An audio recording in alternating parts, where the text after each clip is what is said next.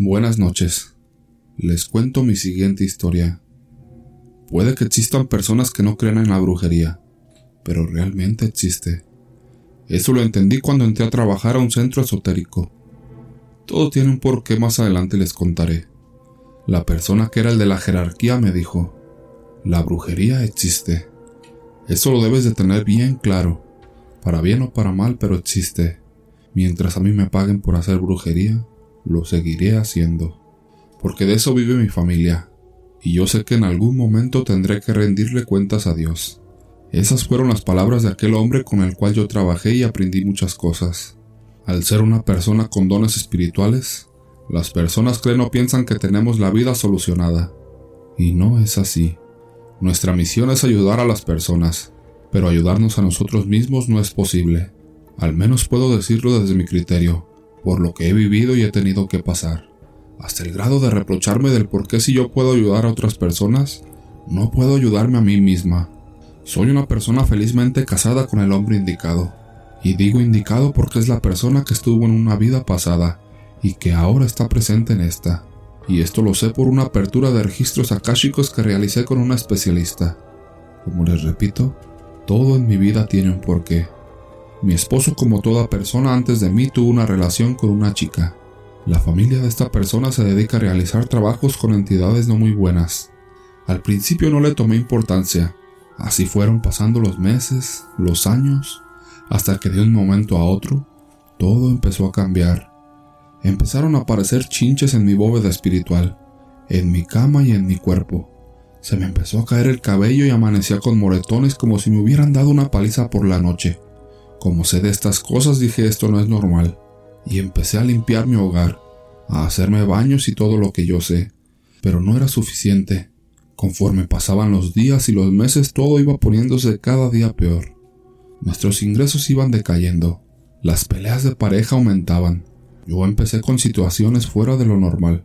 Veía una mujer horrible al pie de mi cama. Me decía una y otra vez yo sé de estas cosas. Tengo mis guías, mi deidad y de cierta manera les reprochaba y les decía qué pasa, por qué me dejan sola, y reprochaba de mis dones y de mis conocimientos. Lo peor fue cuando mi salud se empezó a ver mal, y todo empezó cuando la mamá de mi esposo vino a visitarnos. Desde ahí, todo empeoró. Veía yo que no era muy normal lo que me pasaba. Cada día me sentía más mal. Empecé a padecer situaciones que antes no pasaba, así que me sometí a estudios y resultó que tenía cáncer de estómago. ¿A quién carajos le va a gustar que le den un diagnóstico de la noche a la mañana con una enfermedad tan fea? Lloré todo el día. Pensaba en mis hijos, en mi esposo. Fueron muchos sentimientos encontrados. Yo decía, ¿cómo es posible eso? ¿En qué momento? No tenía consuelo alguno. Hasta que consultando a mi padrino me dijo esto no es normal. Todo tiene que ver con brujería. Busca qué foto te hace falta cuando te casaste. Y ahí está la clave. Busqué en mis fotos y efectivamente me hacía falta una. Resulta que estas personas en alguna ocasión me mandaron esa foto llena de alfileres. Y fue cuando decidí buscar la asistencia porque sola no iba a poder. Empezamos a trabajar con varios elementos. En el acto arrojé muchas cosas.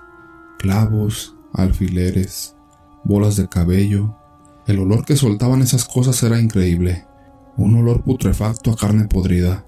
Todo era impresionante. Se formaban unas caras horribles en el vaso con huevo, y un sinfín de cosas. Ahí fue cuando saqué conclusiones, pues mi suegra quería mucho a la anterior pareja de mi esposo, y siempre quiso que se casaran. Ella se puso de acuerdo con esta para hacerme el mal. Nadie más podría haber entrado a mi casa para llevarse esas fotos. Desde ese día, no dejo entrar extraños ni propios a mi hogar. Yo ahora estoy recuperándome del mal que me hicieron. Afortunadamente, logramos parar la brujería a tiempo. Ha sido una batalla contra ellos día a día, pero sé que saldré victoriosa.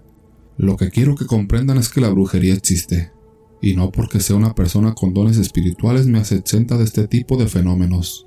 Muchas veces no mido la maldad de las personas, y aún así no les deseo el mal, y mucho menos revertir lo que ellos me hicieron. Mis personas allegadas me dicen que les regrese el mal, que no permita que se salgan con la suya. Yo solo les digo que no, porque sé que en algún momento lo pagarán. Yo sigo mi camino, tranquila, y ya luego veremos qué pasa. Segundo relato. Quisiera contar alguna de nuestras experiencias como familia. Mis ancestros eran nahuales, y me refiero a mis tatarabuelos y bisabuelos. Esto contado por mi abuela nieta de ellos, la cual también practicaba esta creencia. Yo hace tiempo me casé y tuve un hijo.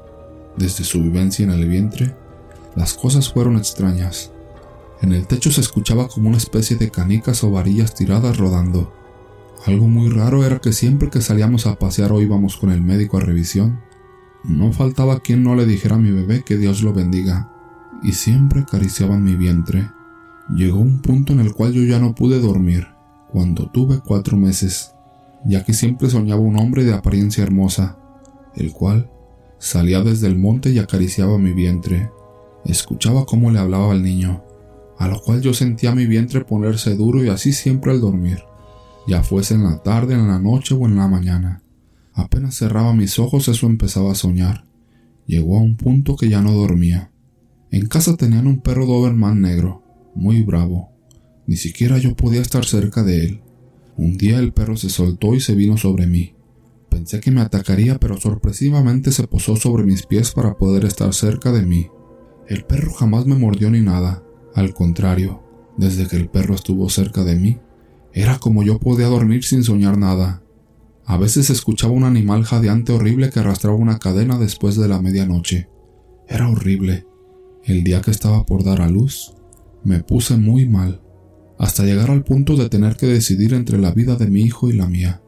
Los dos no podíamos vivir, ya que era un parto peligroso. Gracias a Dios, mi hijo y yo pudimos vivir. Después de que nació las cosas fueron peor. El niño no dormía, pues apenas cerraba los ojos, algo lo perturbaba. Yo podía sentir eso y ya no aguanté más. Lo llevé a que lo juraran por si tenía algo espiritual ya que por doctores no paramos y no encontraban qué era lo que lo ponía así. Apenas entré al lugar, la persona que lo atendió me dijo que ese niño no debió haber nacido, ya que pudo ver el día y hora de su muerte. No pudo hacer nada y nos fuimos como llegamos, ya que ni llevándolo ahí cesaron los ruidos fuera de casa, hasta que lo llevé a un templo cristiano. Ahí fue donde el niño pudo dormir bien, pero pasando los años, para ser exactos un año y medio, comenzó a razonar un poco y a oír y ver las cosas.